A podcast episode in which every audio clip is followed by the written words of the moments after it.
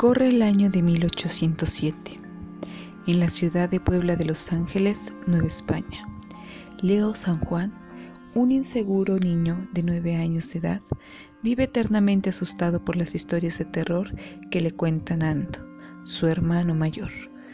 Una de ellas es la leyenda de la Nahuala, según la cual una vieja casona abandonada se encuentra poseída por el espíritu de una bruja conocida como la Nahuala quien espera el alma de un niño inocente para resucitar y obtener poder absoluto.